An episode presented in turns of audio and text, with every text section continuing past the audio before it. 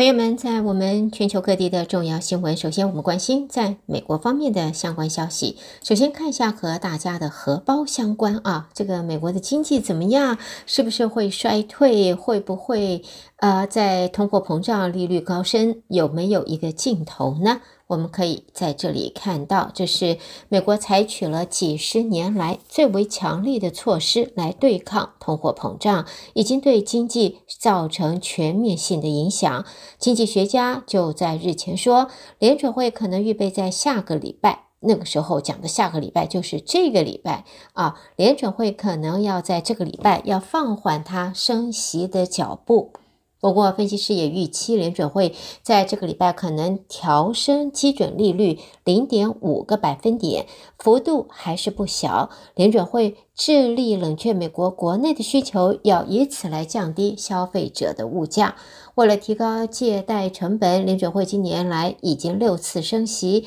其中四次大幅调升零点七五个百分点，使得基准利率现在已经到了三点七五到四之间了。那么，在财政部长耶伦方面呢，在昨天的访问当中，他表示，美国的通货膨胀在明年会显著下降。至于美国的经济有没有可能出现衰退，耶伦则表示呢，经济衰退的风险是有，但是呢，他看来这肯定不是拉低通货膨胀的一个必要的因素。在美国的经济的这个关注之外呢，我们来看的呢，这是总统拜登啊，在二零一四年的时候，啊，非洲裔美国总统奥巴马在华府和非洲领袖举行过峰会，也被外界视为是历史性的峰会。现在八年之后，现任的美国总统拜登也要在十三号举办第二届美非峰会，显然是想抗衡中国与俄罗斯在非洲的势力。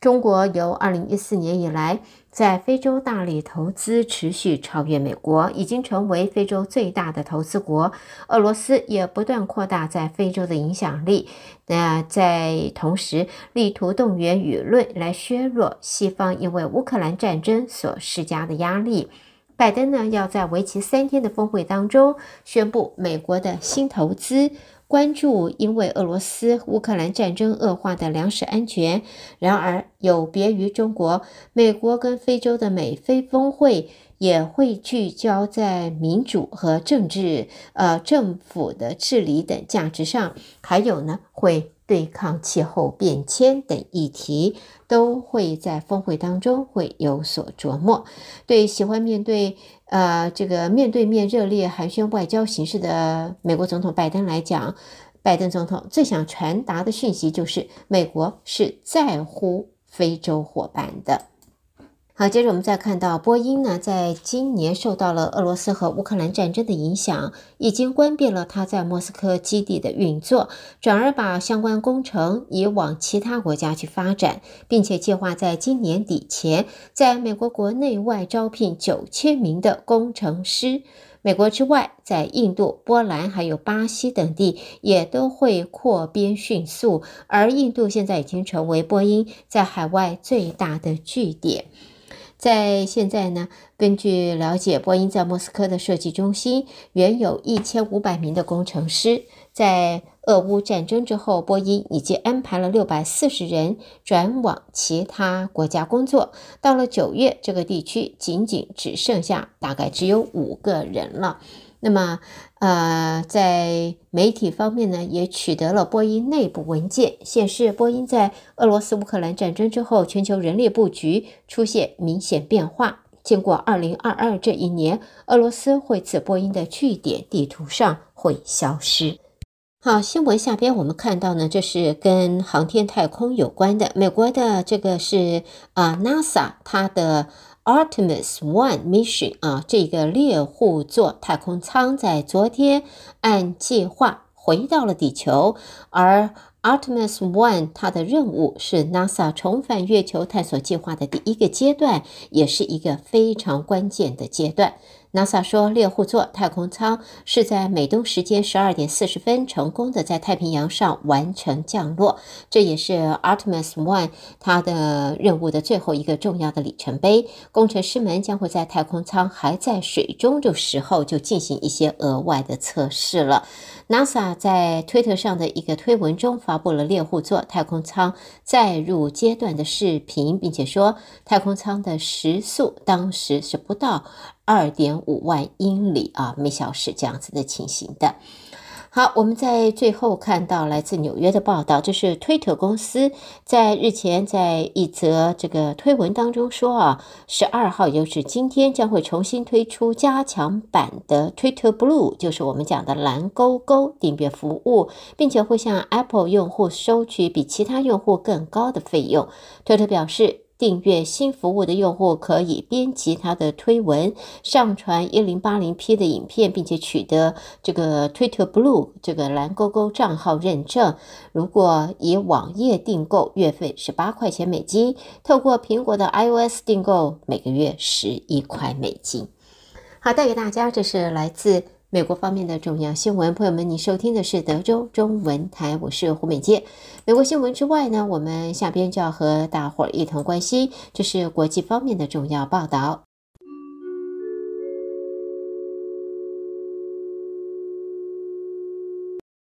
在我们国际方面的新闻，首先我们先看到土耳其的消息。土耳其总统埃尔段的办公室在昨天说，埃尔段与俄罗斯总统普丁通了电话，讨论的是开始着手透过黑海谷物通道来出口其他食品和大宗商品。根据土耳其总统办公室的这个纪要，两个人在电话中也讨论到土耳其和俄罗斯双边关系，还有能源以及打击恐怖主义等问题。那么，埃尔段把上个月造成六死的伊斯坦堡炸弹攻击事件归咎于库德族的武力，而且扬言要再度的派兵进入叙利亚北部来赶走库德族的部队。埃尔段告诉了普丁，克里姆林宫应该要荡除叙利亚北部的库德族部队，而这是当务之急。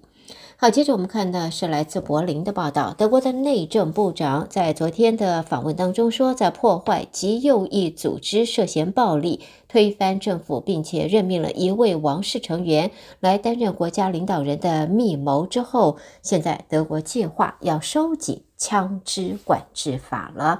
德国警方上个礼拜逮捕了二十五人，涉嫌参与。推翻政府的阴谋事件震惊了这个欧洲最稳定民主国家之一的许多人，所以在现在呢，极右组织密谋要推翻德国政府，德国已经准备要收紧在当地的枪械管制。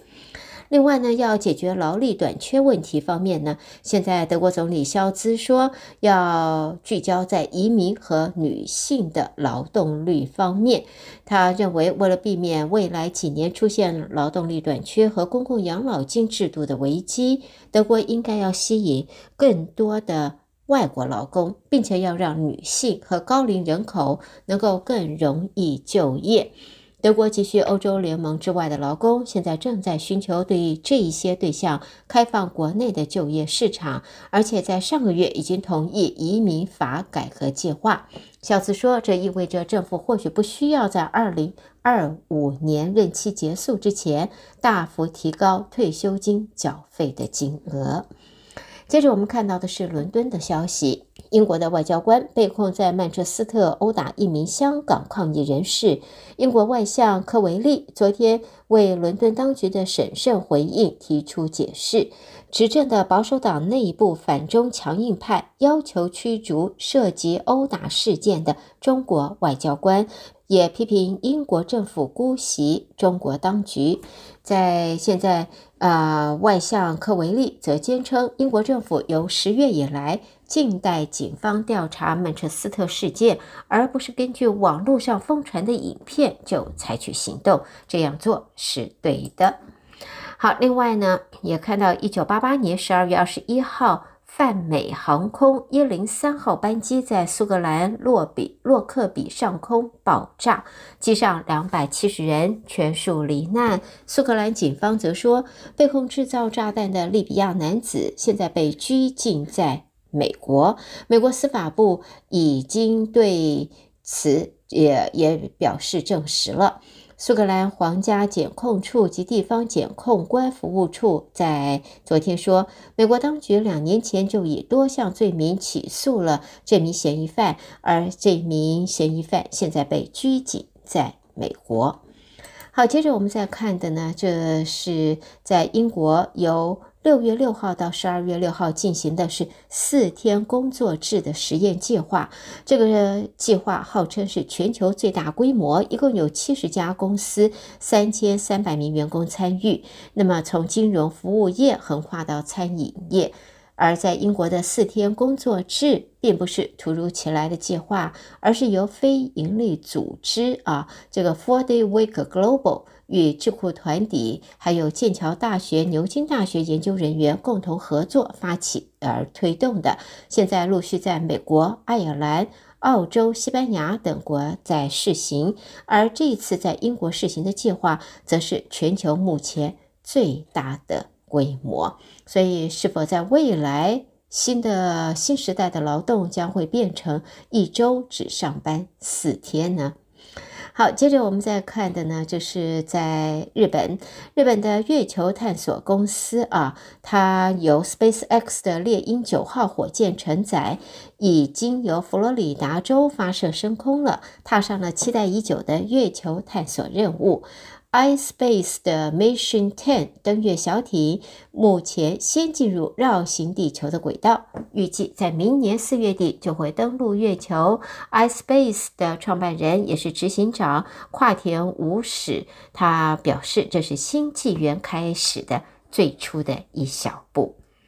最后，我们看到的这是来自 San Diego 的报道：智利北部拉斯卡尔火山在周末铃啊隆隆的作响，引发了小型的地震，朝天际喷出六千公尺高的灰柱，在当局警告，现在已经提升到火山活动加剧的黄色等级，同时已经把火山口周围五公里设为不准出入的禁区了，也警告飞航方面要注意火山烟流。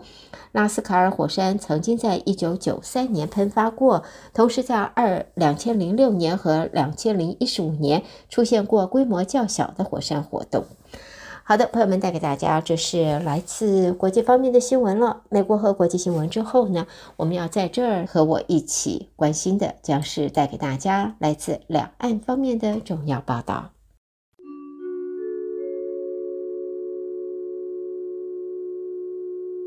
先看在疫情方面，中国实施优化防疫新十条之后，Omicron 的疫情恐怕会大幅的飙升。中国工程院院士钟南山则研判，疫情峰值会出现在明年的一到二月，上半年能够恢复到疫情前的生活状态。他不相信会发生大规模的死亡病例。他表示，在当前预防重心要从预防感染转到预防重症。这也是在现在美国现在正在实行的，加强 COVID-19 疫苗接种是下一步的关键。而根据在这个团队模型的预测，预计广州第一波感染峰值可能会是在明年一月中上旬到二月中期到来，三月中上旬则会进入平稳的阶段。那么，在现在呢，中国 COVID-19 重症专家钟明也表示，预期疫情一个月内就会达到高峰，但是什么时候结束，则是一个比较复杂的问题。他说，目前要解决的是医疗资源管理问题，包括如果医疗资源超出负荷，要如何应对。复旦大学附属中山医院重症医学科主任周明，他做出了上述的表示。他说，随着 COVID-19 阳性患者可以居家隔离，意味着病毒会在社会面传播，也是防疫措施优化下的重要一步。好，接着我们在疫情之外呢，中国的新闻看一下。中国的学者指出，中国在发展与中东国家关系时，要注意自己的行为方式，避免落入与西方国家大博弈的话语陷阱。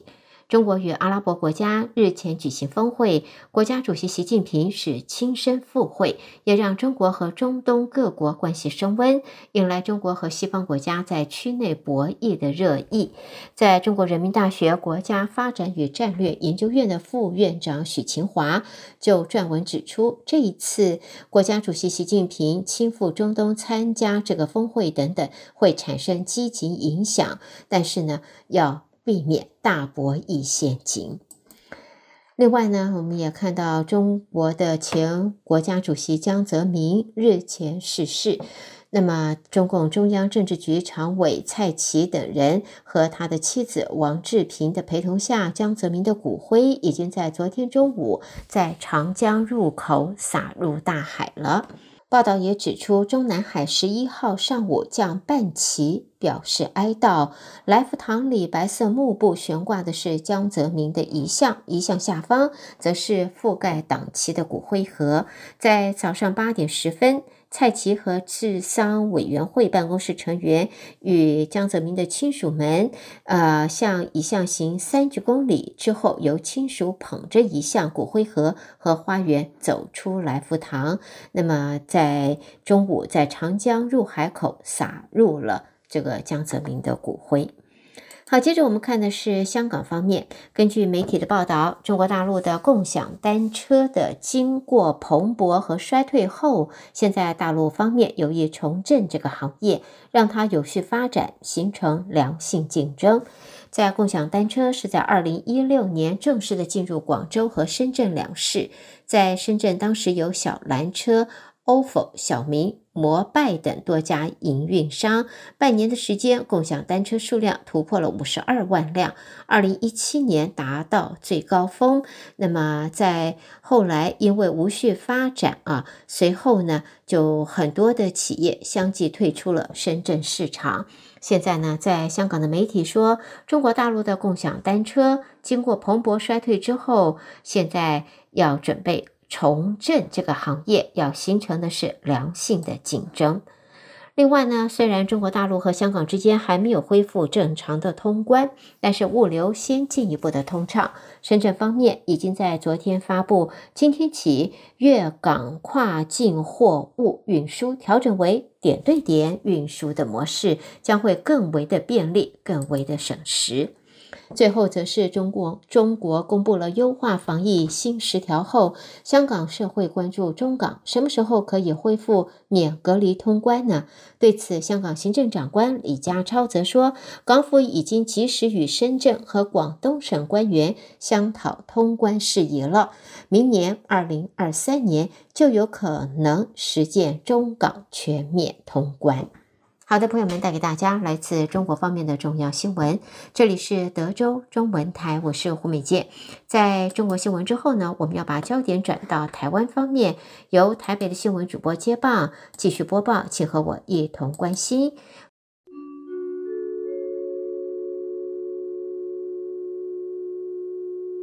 德州的听众朋友们，早安，我是中央广播电台陈子华，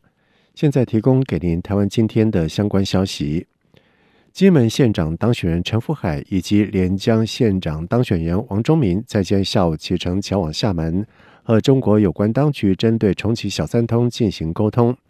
而对何时重启小三通，总统府发言人张敦涵在下午表示，蔡英文总统在今年国庆日所提及，期待在两岸边境解封之后，能够逐步的恢复两岸人民之间健康有序的交流。但是，关于小三通的部分，仍需依据最新的疫情发展以及整体情势评估，目前尚未定案。而正当中国暂停台湾部分的水产品以及酒类饮料进口之际，金门和连江县长当选陈福海以及王忠民等人在今日前往了对岸沟通，并且讨论重启金马小三通等事宜。对此，行政院长苏贞昌也表示，防疫一定要全国一致，否则将危及到防疫的成果。而且中国严格封控，却要从台湾这边开放，这不是道理。他并且表示，此时此刻守住台湾人的健康最为重要。如果随便大开国门，恐怕会造成疫情的破口，也无法对国人健康交代。而针对台湾的产品再度遭到中国禁止进口，苏贞昌表示，中国违反世界贸易组织 WTO 的规定，对台湾特别苛刻，刻意用政治手段、行政干预来妨碍自由贸易，这非常不合理。大家一定要团结，政府会再为业者争取，并且会与中国做生意，照规矩来。移民署长钟景坤在今天和德国在台协会逃犯代表艾玛共同宣布，即日起，我国和德国启用互惠使用自动通关，国人前往德国的时候不用再大排长龙、人工查验，便利又省时。移民署指出，不只是台湾的旅客入境德国可以使用自动通关。也可借由通关的便利，吸引更多德国游客来台，是两国交流的重要里程碑，有助于提升双方观光以及经贸伙伴关系。德国旅客来台只要持六个月以上效期的晶片护照，年满十八岁，而且身高一百四十公分以上，在我国无违反法令的记录，就可以免费注册写我国 eGate 入出境台湾。此外，国人前往德国法兰克福等八个机场，持有含身份证统一编号的芯片护照，年满十八岁，而且在德国没有不良记录者，入境之后可以免费注册使用德国的 Easy Pass 入出境德国。移民署表示，德国是继美国、韩国、澳洲以及意大利之后，第五个和我国互惠使用自动通关的国家，而我国也成为第四个可使用德国自动通关的非欧盟国家。移民署将持续推动和其他国家互惠使用自动查验通关系统，使国人的出国更为便利，吸引国际观光客来台湾。立法院经济委员会今天审查《产创条例》第十条之二增订案，对于草案给予前瞻创新研发及购置用于先进制程设备投资递减，却没有针对关键供应链、先进制程等适用资格做定义。经济部长王美花答询时回应。考量产业脉动持续的变化，魔法已经要求年度研发费用、研发密度以及有效税率等门槛，加上届时会有政府以及专家学者筹组审议会审查适用的技术，相关定义会在此法完备。他说。所以意思就是说，如果企业要来申请，它到底符不符合？它是属于先进制程的部分呢，还是前瞻创新的部分呢？还需要经过你们的所谓的学者专家再去组成一个委员会来审查这样的一个。对，我们会用。你的专家委员会是审查这个企业，还是审查这个定义？审查这个定义下面可以适用的技术。对于立委询问他国纪委补助，我们却只提供租税的优惠，为何不直接补助？王美花说明表示，其他国家是希望能够建立重建产能才砸下重金，但是台湾已经有完备的半导体供应链，两者样态不同。我方重点是维持先进制程的优势，持续领先。台北市仲介工会在日前根据了今年六都前十一个月买卖移转栋数的推估。预估今年全台在不动产的交易量将会落在三十二点四五万栋，年减百分之六点八，是近六年来房市交易量首度的退缩。但是房价仍然是居高点，市场呈现了量价背离。不过，央行总裁杨金龙今天在立法院财政委员会被询的时候表示，国内房价呈现软着陆，很快在明年上半年就可以看到。他说：“这个房价的问题，哈，到目前为止是量比较。”已经是下来了，基本上呢是按照一般的观察哈，就是说是先量先行，然后价才。我们呢一再强调哈，就是说房房价的这个问题啊，房地产的这个问题，还是希望它能够软着陆，需要一些的时间。好，我个人是觉得啊，明年啊是很关键的时间。明年上。而事实上，在近期，包括了和库金、台企银、彰银等公股银行举办法说会。也陆续针对了房市提出了看法。何库钦指出，国内央行连续升息、政府的房市政策等因素，房市交易量减缓，预期二零二三年房市将会呈现房价缓下修、交易量跌。而台企银则是认为，今年以来因为通膨、疫情升息等冲击，国内房市价温明显，而且政府相关的房市措施尚未松绑。加上预期央行可能会再升息，都会牵动到明年房市的走势。接下来在疫情的消息方面，中央流行疫情指挥中心在今公布了国内新增一万零八百二十四例 COVID-19 的确定病例，另外有二十九例境外移入确诊个当中新增三十一例的死亡。同时，中央流行疫情指挥中心发言人庄文祥表示，本土病例仍是以 BA. 点五为大宗，占了百分之八十六。而国内确诊数已经连续九个礼拜下降，但是单日病例数已经连续四天比上周同期增加。指挥官王必胜表示，评估上周疫情已经达到谷底，接下来是否会反转出现新一波的疫情，或者是起起伏伏，还有待观察。如果有新一波的疫情，预估高峰也仅达到第二波疫情的一半左右。他说。呃，有医师他是这样子判断说会有新的一波疫情，好，那当然也是有可能的了哈。那如果是有一波疫情的话，我想我我们的估计也是它不会比这个第二波的疫情高哈。我想可能也是大概在第二波疫情的这个一半左右哈，这样子的呃上下了哈。那时间点呃现在也没有办法确定，因为这个起始的时间我们再看一下哈。因为中国放宽防疫管控之后，疫情恐怕更加的严峻。对是否会针对春节境外返乡旅客增加防疫的管制，像是减负登机前的衰减阴性证明，王必胜表示，主要有两大考量，包括了中国疫情的发展以及中国防疫规定的变化。指挥中心会持续密切观察。台北市立委进行补选，民进党参选吴怡龙以及国民党参选王宏威是持续针对了松山机场的迁建议题隔空交锋。吴怡农提出，松山机场迁建的议题不仅遭遇到对手的质疑，自家立委也表示坚决的反对，认为将会影响到离岛交通跟国防。对此，王鸿薇在先受访表示，不分蓝绿都对松机迁建提出了不同的意见。吴怡农应该先跟党内沟通，也该去找国防部补课，了解一下这个议题。而吴怡农受访的时候，则是强调自己的前提是现有航班不能少，服务不能减。他并且表示，在二零三零年桃园机场第三跑道完工之后，迁移松山机场符合最多国人的公共利益。他乐见这个议题回归公共政策的讨论，而且不分颜色党派派系提出自己的想法。对王宏威指他仓促提出，吴怡农则是认为这种说法太空洞。他希望对手能够具体说明反对他的哪一项主张，并且进行有建设性的讨论或者是批评。世足赛火热开踢，目前已进入四强赛。近日，许多的球迷熬夜看球。台北荣总心脏内科医师郑浩明在今天表示，熬夜的时候血压上升，加上看比赛情绪高涨，以及天气变冷，导致罹患心肌梗塞、中风等心血管疾病的风险大大提升。他说：“建议啦，就是如果有三高的病患，那啊还有就是过去有心血管疾病的病患。”那最近血压控制不良，或者是血脂肪啊不稳定啊，啊血糖控制不好，这些其实都不太合适啦，就是啊做这种就是破坏身体平衡的事情。同时，郑浩明强调，熬夜之后的补救措施就是要休息，一定要补足睡眠，而且最好的规律入眠时间不用长，但是至少要有四到五个小时的高品质的睡眠。以上就是今天台湾的相关消息，提供给听众朋友。接下来把时间交给主持人。